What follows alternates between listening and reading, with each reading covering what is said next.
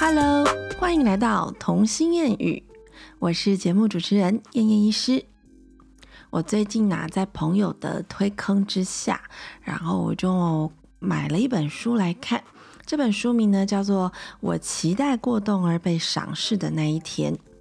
那因为我朋友就说这本书看的真的很感动，因为其实我身边有很多的好朋友，他们对于教育都是很有自己独到的想法，然后也觉得在台湾的这整体的教育环境之下，是一个蛮怎么说，让孩子会蛮容易不不快乐、不开心的成长环境。但坦白说，这倒是真的，我自己也这么觉得，毕竟我也是走这个填鸭路线。走到现在长大的嘛，因为我是土生土长的在台湾念书，我完全没有出国念书。那第一个是我觉得没有出国念书这件事情，视野跟有出国念书的人那个整个会差非常的多。你的那个人生态度、人生观，你看事情的角度、圆滑度，其实都还是会有很多的差别。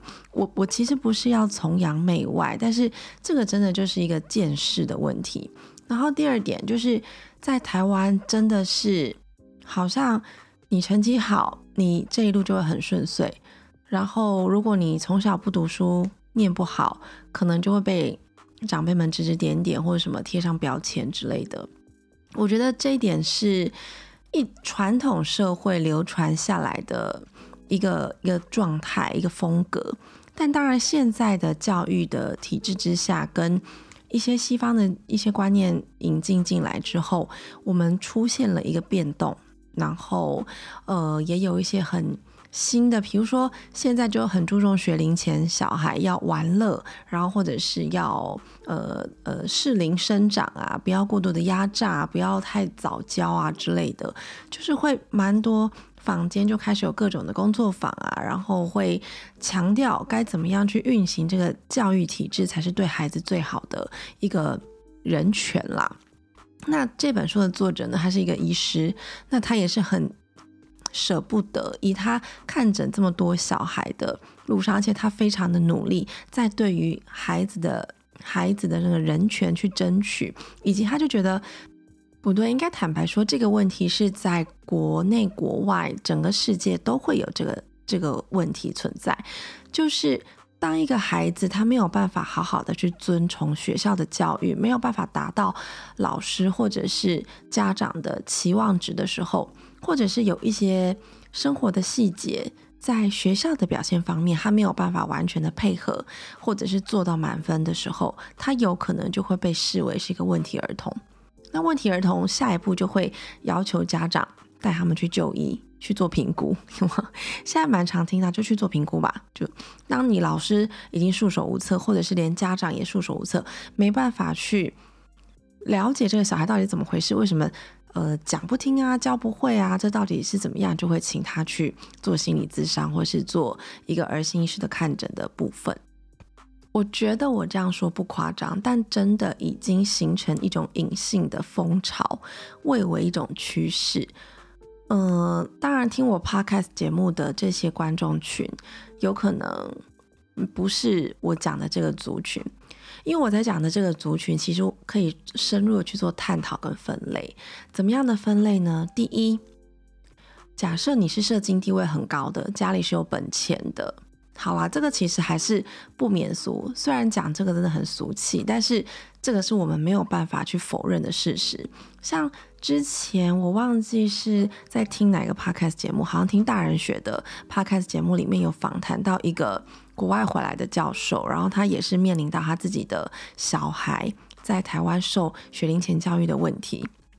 哦，还有他已经上小学了，对，反正他就是面临到这个问题之后，发现，呃，这。这考试题目都太瞎了，于是他就把孩子送到那个体制外学校去念念一些实验学校，然后他就是在呃跟大家解释那些实验学校的特色啦，然后或者是为什么要这样选择。本来是一个单纯的访谈嘛，就是一个教育的理念的想法，结果就是大人学的主持人就直接问了，就很直白的问了他，就说：“但我真的得说。”能够做出这样选择的，其实爸爸妈妈口袋里面都还是要有的。对我听到这句话的时候，当下的第一个直觉反应也是觉得说，哇，好直接哦，啊，这这好很难回答、很难阻挡的一个问题。但是呢，仔细想想，真的很有道理。不管是用在这里，还是用在我今天想要讲的这个主题，当你的这个爸爸妈妈这个教养环境，第一个通常就是高知识分子，那他们是靠一些专业在赚钱，或者是他们能力真的很厉害。当然，他们可能会家世家财万贯呐，然后反正实实力非常的雄厚。所以，当他们遇到孩子在体制内公立学校或者是私立学校，一直这样子呃死读书堆叠上去的情况，他们觉得很辛苦，孩子觉得很不 OK 不快乐，嗯，愤而就是出走移民，然后让他到国外的学校去念书，在。那个我刚刚讲的这本书，就是过动儿的这本书里面，其实有很多的 case，也都是说他们在国内一直被 take 为一个问题儿童，take 为你就是应该要去看医生，你应该就是要去拿药，每天就是要固定的吃药，吃过动症的药，吃注意力不集中的药，这样子你才能够跟得上我们的进度，你才能够好好坐在那边学习，才不会造成班上同学的困扰或是老师的困扰。但是这样的孩子。当爸爸妈妈决定要移民，比如说从可能学龄前就把他带出去，然后让他去享受国外那种哎疯狂五育均衡，因为其实很多国外他们注重的都是五育均衡，你要拿到班上的第一名，绝对不是每一科笔试考一百分你就能够是第一名，他们还要看你的体能，还要看你的才艺，还要看你的额外，比如说你有没有参加社团或者是呃童军之类的。要看你其他整体的表现，才会把你列为第一名。在这种很整体均匀的发展之下，每一个孩子他们机会就是均等的。好，那我们讲有资格、有本钱能够送小孩出去逃离这个，我想逃离真的很残忍，但是我觉得这个形容词很贴切。好，有办法可以逃离现阶段这个教育，然后或者是有办法逃离吃药的这个环境。他在国外就大展身手，他就过得很好，对吧？那再来第二个等级，就有可能是不上不下。我没有这么多钱可以送我的小孩出国，但是我至少我还可以在国内帮他挑选一些体制外的学校去念。坦白说，体制外学校可能因为要维护师资的培育啊，然后或者是环境的部分，因为他们很多都是要贴近大自然，他们有很多体能课的时间。可能是因为这些额外的支出，所以他们相对之下也都是要付出比较高的学费，这是他们基本的成本经营。那很多也会倾向于小班制教学，小班制教学你要投入的师资人力就会更多，对吧？还要整个呃，因为你是体制外，你还要交报告给教育部，然后告诉他们就是你的流程跟孩子能够学到的阶段性，当然是这样子。所以如果没有钱送出国，OK，我至少还有一点点本钱，我可以直接送他去体制外学校，让他也是快乐的、五育均衡的发展。该动的时候就动，该进的时候就进。那这是第二个等级。当然还有另外一个啦，另外一个是现在普遍也还蛮有趋势的，像我在门诊就有遇到这样的家长，直接让孩子选择自学这件事。自学我真的非常非常的从。拜就是非常的敬佩家长能够做出这样的选择，非常大的勇气。因为自学其实是就跟办一个实验学校一样，你要做出各个阶段你给孩子设的学习目标，然后你给他的资源包括有哪些，你每年都要缴交，每学期都要缴交一份家长自己做的企划书，然后送审。然后代表说你的孩子是真的有在进步，而不是忽视他，就把他丢在那里。如果是这样，你没有办法送出这个审核通过的文件的话，你就没有符合自学资格，你就必须得回来接受国民义务教育。因为在台湾，我们就是十二年的国民义务教育嘛，你可能到高中都是必须得上学的，对吧？六六，对对对，高到高中，怎么突然间数学不太行？好，那这是一块啦，就是妈妈。本人爸爸本人可能也要非常有本事、非常有想法、更有能力，才能够去做这一块，对不对？那相对之下，这一块可能也是比较中阶以上的了，对不对？你心有余力，才有办法去引导孩子做这件事。那当然，现在少子化的情况比较多，所以相对呃，家长要去培育一个小孩的经历，跟以前要培育好多个小孩的经历，会比较 focus 在一个身上，所以也比较容易倾向于会让他做这样的选择，对吧？我说的没错吧？对不对？可是呢，在这本书里面，就是《过动儿》里面这本书里面有一块比较沉重的部分，就是我们在往下讲了。往下讲的部分就是，当你没有其他的选择，爸爸妈妈可能已经焦头烂额了，每天要上班，上班被公事烦烦恼，然后被经济给压得喘不过气，可是还要培育孩子。我就算用尽我一生的力气，我去工作赚钱，我也要让我的孩子有受教的机会。那他怎么选择？我要一直上班呐？我请个保姆也很贵，请家教也很贵，那可能就会其次再选择就是送安亲班，上公立学校送安亲班，或者是直接私立学校一整天这样子。其实哇，有一些私立学校一整天的价钱跟公立学校加上安亲班的价钱真的会差不多，所以这这个我稍微研究过一下，真的有些是差不多的。对，所以我把这两个是列在同一区块。好，那至少。那你还可以去选择嘛？选择你的公立学校，因为现在学校很多，一个学区里面就会有好几个学校都在附近。那很多人就会选择要迁学籍、迁学区，然后迁你的户籍，然后就可以念那个地方公立学校。为了学校而提早迁户籍，或者是就真的选择私立学校，因为就没有户籍的可能嘛，对不对？再来，他们会爸爸妈妈会很用心的去选择一个很棒的安亲班，这个安亲班会帮你做爸妈你想要做，但是你没有能没有时间可以做到的事情，比如说就帮你看小孩的功课，然后就是让他一直写考卷，一直帮他复习，然后让他这次考试考得很好，让他整个月考第一名，段啊全全校第一名这样之类的，就是呃这也是一个成就，对不对？但是相对之下。这一块的孩子跟再往下一点，就是单纯就是简单受公立教育的孩子这一块，当你爸爸妈妈虽然我觉得这样讲有失偏颇，但是我讲的只是一个大概啦。我觉得可能会有人不以为然，但是我在分析的只是一个实际上有可能会发生的情况。当爸爸妈妈很努力的去赚钱了，但是我们其实耗掉的就是陪伴小孩的时间。那其实，在这本书里面有提到，要影响一个孩子的行为模式，包括说要不要怀疑他是过动或者是注意力不集中，要影响他的行为模式是有很多的成分去组成的。第一，当然学校的环境，遇到了老师，通常导师是最重要的，对不对？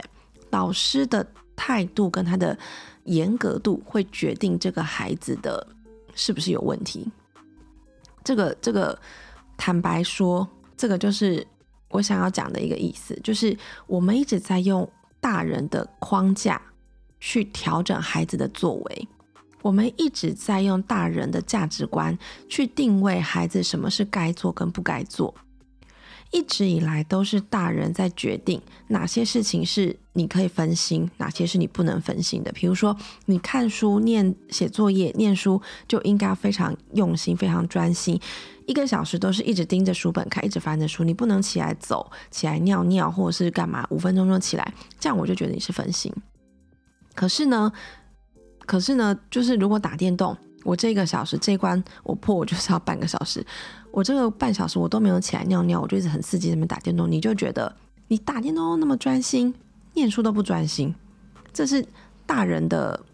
坦白说，这真的是大人的一个价值观去定义他了。你说那电竞国手他是不是要练习？对啊，但是那是现在才有的一个职业啦。好，那例如说我们要界定他是专心学习还是在沉迷。这个也是用我们的价值观去看嘛？小孩怎么会觉得？小孩觉得我对我有兴趣的事情，我很认真的投入，我玩积木玩的超专心，专心到没有听到妈妈的声音，那妈妈就会觉得我是在沉迷玩游戏，都没有在注意妈妈一直在叫他，对不对？这也是因为用大人的框架去限制住孩子了。那我我我今天我如果老师是一个我完全不能允许孩子在课堂上我规定以外的时间讲话，比如说有些老师可能会说，我现在先把课解释完，等一下我说可以问问题的时候才能问问题。那有一些小孩，有些国小的小孩，他可能在当下听到这一句的时候，他就已经忘记老师刚才说要等一下才能问问题，他就这一句他就听不懂，他就立刻很想要举手问老师。这个动这个举动对某一些老师来说，就是非常的不守规矩，就是破坏整个环境。那这个无意间就对这个老师来讲，他就是一个问题儿童，对吧？我举这个例，你们应该可以听得懂我在讲什么，对不对？可是当这个老师是很有弹性的，他觉得说，我我知道孩子的发展，每一个孩子都不一样，有些孩子可以听完，有些孩子没办法，所以我知道他会很想举手问问题。可是我可以跟他。呃，等他举手的时候，我就问他说：“你可以帮我把问题写下来吗？这问题很好。等一下我们会第一个那个答你这个问题，对不对？回答你这个问题，那这也是一个做法。那我就不会把这件事情去跟家长投诉，那他就不会成为我的问题儿童。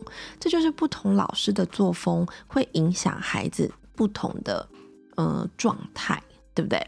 那再来，我前几集一直在讨论的道德界限。”我一直希望我的孩子是很有，比如说感恩的心，很知足，不要什么东西去看别人想要的或是怎样。但我后来看完这本书之后，我去回想，我觉得，而且就是我有一个学姐，很好的学姐就提醒我说，我们会不会是一直在复制我们曾经被就是体会到，就我们曾经也是小时候也会有那种。很喜欢别人东西那种欲望，可是我直接说出来，我被大人说是不行，因为大人说你必须要懂得感恩，你不能这么没有礼貌。可是没有一个小孩出生就是有礼貌的啊，礼貌这个东西，礼节这个东西是后来才建立出来的嘛。有了家庭，有了城邦，有了国家之后，才开始有了文化，有了教育，才开始去建立出这个礼节这个东西的。不然，你原始人的生活情况下，我有的吃就好。我要去打猎，我还跟你礼节嘞。我看到一只野兽在那边，我现在肚子饿死了，然后我还要等长老先去打猎之后再换我吗？以前的人才不会这样，对不对？能够活命才重要啊，对吗？那个都是后来的社会形成之后所创造出来的东西，但是我们却直接忽略了小孩的本质。好啦，我在说我啦，我就直接忽略了。其实孩子也会有那种很好奇，然后觉得东西很稀有或者是很新奇的那个心态。可是我就一味的要把他阻挡下来，让他一定要懂得如何感恩，让他成为我心中理想的小孩。我这样做不是也是在残害他吗？对不对？我一样也是用我的框架在控制住我的孩子。我其实只是在让他走我以前走过的路，我并没有让他适性发展，对吗？我应该要能够去跟他沟通，跟他畅谈他的想法，然后再慢慢的导入，告诉他说，在这个社会上我是怎么做的，或者是别人会用一个教育这种的礼节的方式一起存活，这样大家的彼此不要去踩对方的界限。才能够有一个很好的人际关系。我应该要把整个大局好好的、慢慢的花很久时间跟他解释，而不是直接就跟他说：“你就不懂得感恩呐，对吗？”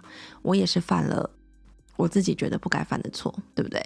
这个都要事后你去反省跟回想，你才能够理解这中间的意思嘛，对吗？好，我刚才提到就是说，第一个会影响到孩子行为。有没有异常的这个因素？第一个就是学校教育嘛，尤其是老师导师的部分。第二个是家庭教养的部分。家庭教养真的是我们没有办法去控制的。像这本书的作者呢，这位医师他就有提到好几个小孩，他可能是处于一个被家暴的状况，或者是一个很高压统治的一个权威式教育的情况下，所以他在家里其实是一个很压抑的，或者是他。嗯，压力很大，他一定就是要考一百分，不能考九十九分的那一种型别。然后他从来，呃，比如说啦，里面有一个小女生，十七岁的女生，在她整间哭，他就说，有一天他在学校做了一个很漂亮的飞机模型，老师都称赞他说：“哇，你这个真的做的很好。”然后他就很开心的拿回家要给妈妈看。可是他妈妈就是那种要求他只读书、考第一名，然后什么事情都要一百分的那一种妈妈。如果九十九分或粗心，她就会直接赏巴掌在她脸上的那个小女生。所以小女生她拿着她的很得意的模型，这是她的才艺，这是她觉得她很棒的地方。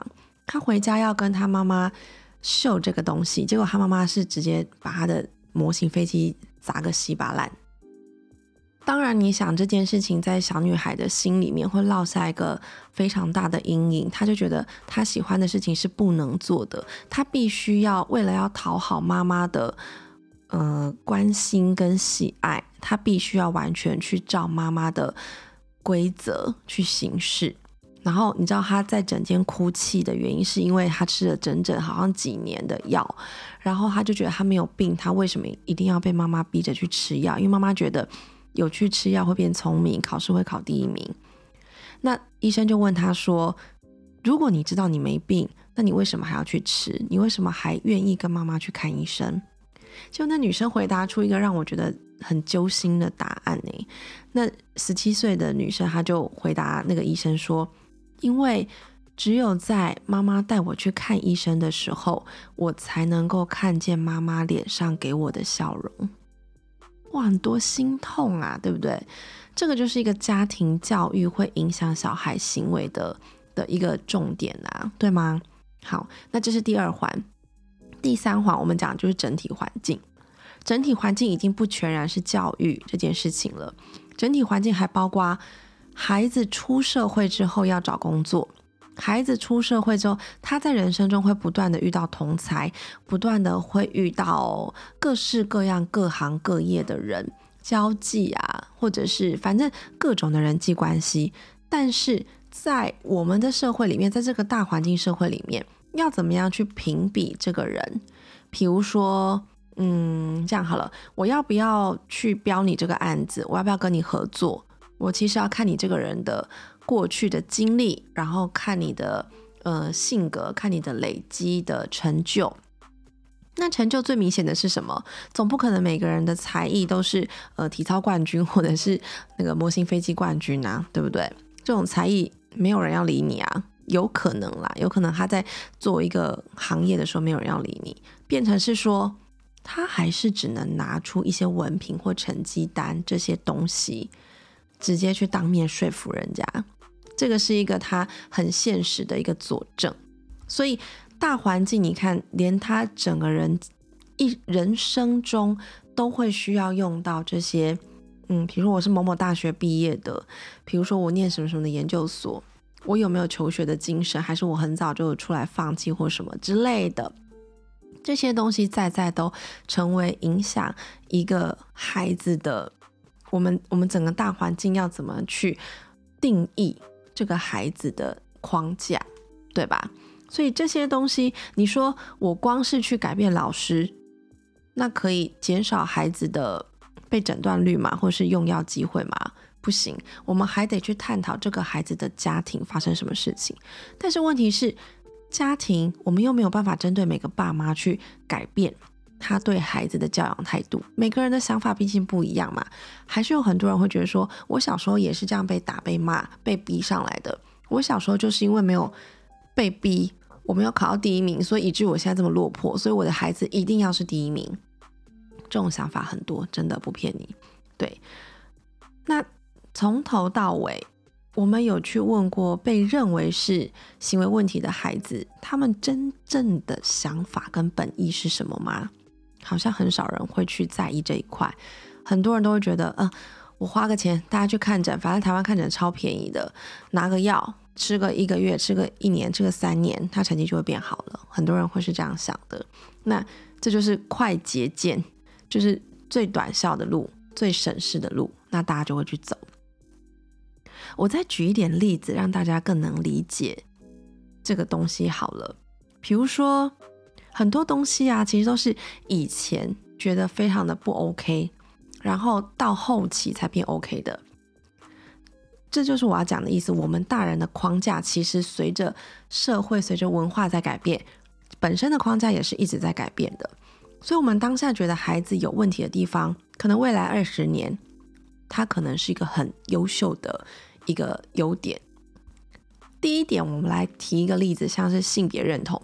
性别认同从以前啦，就是很中古世纪那种，如果你是同性恋的话，你还会被处死刑啊，然后什么架在十字架上之类的各式的惩罚。但是呢，演变到现在，我们已经很认同它是一个单纯的天生的性取向，它是一个正常的状态，所以我们会去包容它、接纳它。当然还是有很多人不接受啦，因为还是一个过渡期。但我相信，随着时代在演进，大家会更能接受，这是一件很正常的人的发展。那还有一个就是左撇子，有没有人小时候是左撇子，被强迫硬改右手的？我相信一定很多人有。但是现在我们反而会说：“哎呀，哦，你是左撇子，哇，你的右脑会比较好，或者是换，左右脑、左右手都可以用，你左右脑可以均衡发展。”我们现在反而会去鼓励，而说哦，只是发现你是左撇子，但是不会强迫去让你改正，你就继续左撇子。听说左撇子的人比较怎样怎样，就会比较好。这也是以前的年代觉得是异常，我们要强迫他改正，但是现在年代觉得他超正常的，就 let it go，对吗？随着时代演进，我们的框架会一直改变嘛，对不对？那那书里面有提到一个例子啦，我一讲，应该很多人都知道。很有名的一个设计师叫吴继刚。吴继刚他从小在台湾的社会里面，他就是那种典型的有问题的孩子，过动儿。他坐不住，而且他自己喜欢的东西又是那种涂涂画画跟设计，绝对不是好好坐在面写考卷跟得分。那幸好他遇到的是他妈妈，他妈妈就是早就知道他孩子的取向，所以他决定不逼他，然后勇敢的带他出走，然后让他接受。国外的天空，然后不同的教育，以至于能够造就他现在首席设计师，就非常具有影响力的一个人，就是能够创造出他很不凡的人生。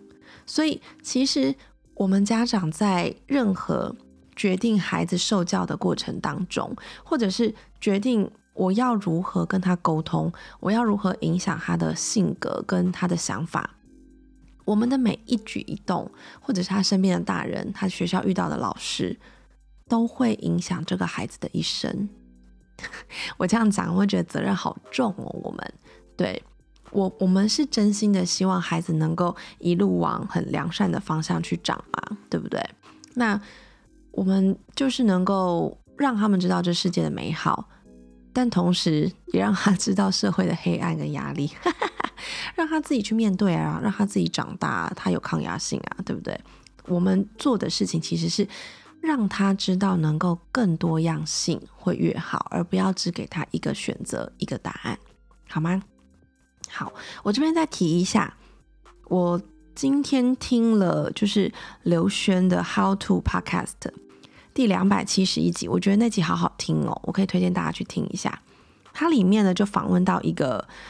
其实我一开始本来听那个受访者，他叫蔡红佑，我在听他的讲的故事的时候，我心里是感叹说：哇，好勇敢哦！就是他会一直不断的跨跨出他的舒适圈，去创造他自己的事业，而且他的事业每一次的事业都跟前面完全八竿子打不到一条船，就是重新开始的那一种。他觉得他这件事情可以做得很好，他就去做，很有很有勇气的一个人。他也不是。很会念书的人，所以他说他一开始就决定要走高职。那走高职出来之后，就开始做自己想做的事情。他现在他也超厉害，他现在是一个台南的非常有名的养生餐的老板。好，好，都是其次。他在这一集里面呢，他有提到一个想法，就是他的太太一直提醒他，跟呃影响了他。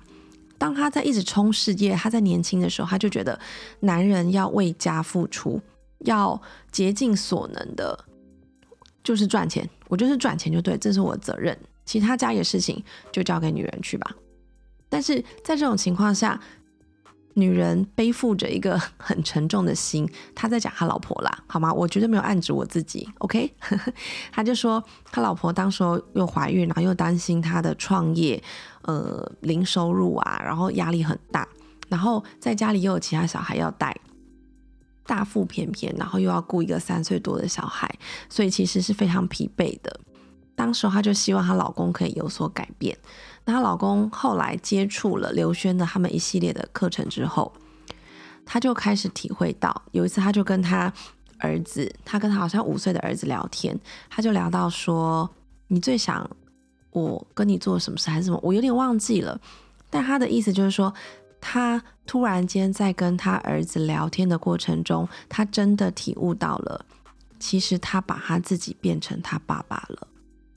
他小时候就是一直很觉得说有有到怨叹的程度嘛。他小时候就一直觉得爸爸怎么一直在赚钱，然后爸爸只要跟我们要出去玩，就是要去拜访客户。他爸爸好像是做保险业的，然后他觉得所有的亲子相处时间都是在工作，爸爸永远在工作，没有时间好好跟他相处。所以他在他心里面那个亲子的关系一直是一段缺憾，他也没有办法，就算他长大了，他也没有办法坐下来好好跟他爸爸聊聊，说他最近创业的困窘，他没有办法坐下来侃侃而谈跟他谈心事，这是他们亲子中间的 gap。但是他自己不想要的，可是他现在却完整的复制给他的小孩了，这是一个蛮残酷的事实。反过来想，有时候我们现在在做的事情好像也是这样。对不对？因为真的时局所逼，有时候我心里理想的状态，结果我得跟着现实社会走，我得生活嘛。这也是一个父母，就是我觉得是现代父母比较会有那种对亲子关系的营造的想法。这时候再回过头来看自己的过去，然后再来看现在自己做的。方法就会觉得哦，真的有一点点遗憾，可是我却复制下去了。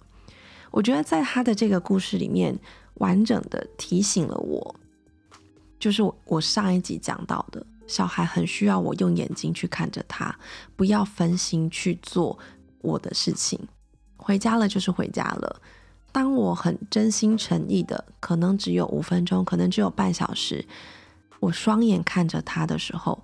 他们是真的可以感受到那个爱在流动的，他们是真的可以感受到我爱他。也许我每天看他五分钟，也许我每天听他讲学校的故事几分钟，他能够理解，在他的世界里面，爸爸妈妈是懂他的，是愿意倾听的。也许他有很多在学校的困境、行为问题，他都能够勇敢的提出来。告诉我们说，请我们帮他怎么解决。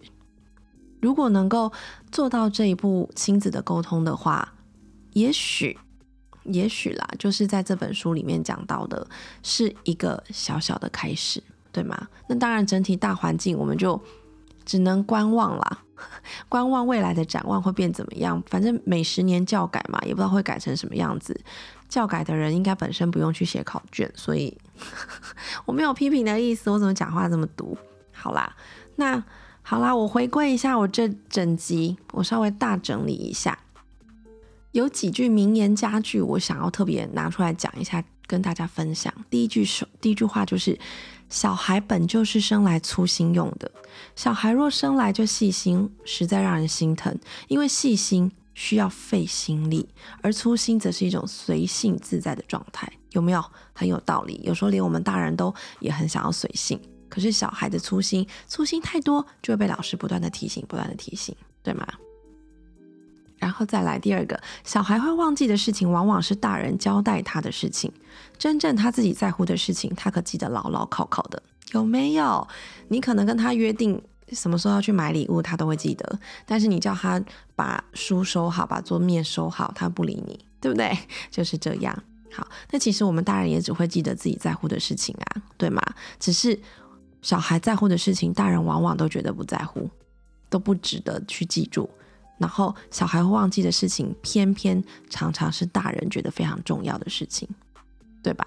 我觉得这也是牵涉到一个人跟人之间互动。就是一个沟通跟一个互信，跟一个嗯，我倾听跟理解嘛，反正就是人际关系问题啊。老师对小孩也是上对下的人际关系啊，对吗？对不对？好，好啦，整体来说，我觉得这位医师家燕医师非常的有爱心，他很努力的在推广，我们应该要就是取消掉直接用药去处理孩子的各种行为问题，而是要花时间去倾听。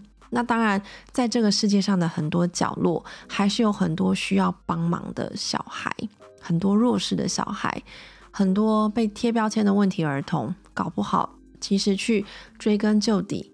发现了他真实的、真实的情况，例如啦，我再举最后一个例子好了。它里面就有提到说，有一个小孩他其实是重听的，可是他因为长得很高，所以他在教室里面是被排到最后一个位、最后一排的位置。但是因为他就真的重听，所以他常常听不到老师在讲什么，有时候会分心恍神，或者是听不到老师 cue 他要回答。那这样的情况就会被老师列为注意力不集中，请老师。呃，请家长带他去就医。那就医之后吃了药也没效，后来不知道是怎样才发现，好像在某一次的健康检查才发现，原来还是听力的问题。然后戴了助听器之后，所有事情都解决了。所以有些时候是一些蛛丝马迹的线索，但是在大环境情况下，一个老师要对着三十个、五十个学生，他根本很难去一一的查证。不过现阶段这些限制真的是很难一一去瓦解的，对吧？我们在这里啊，真心的期待所有小孩都可以找到自己的一片小天地，拥有自己快乐的发展跟快乐的童年，不要随便被贴标签。就像我也贴了我女儿标签一样，我们要好好的用心静下来，先跟自己聊聊，之后我是不是对她限制太多或要求太高了？之后。再回头来看孩子最单纯的那一面，好吗？我跟大家共勉之哦。这一集就聊到这里啦，谢谢大家的收听，我们下次再见了，拜拜。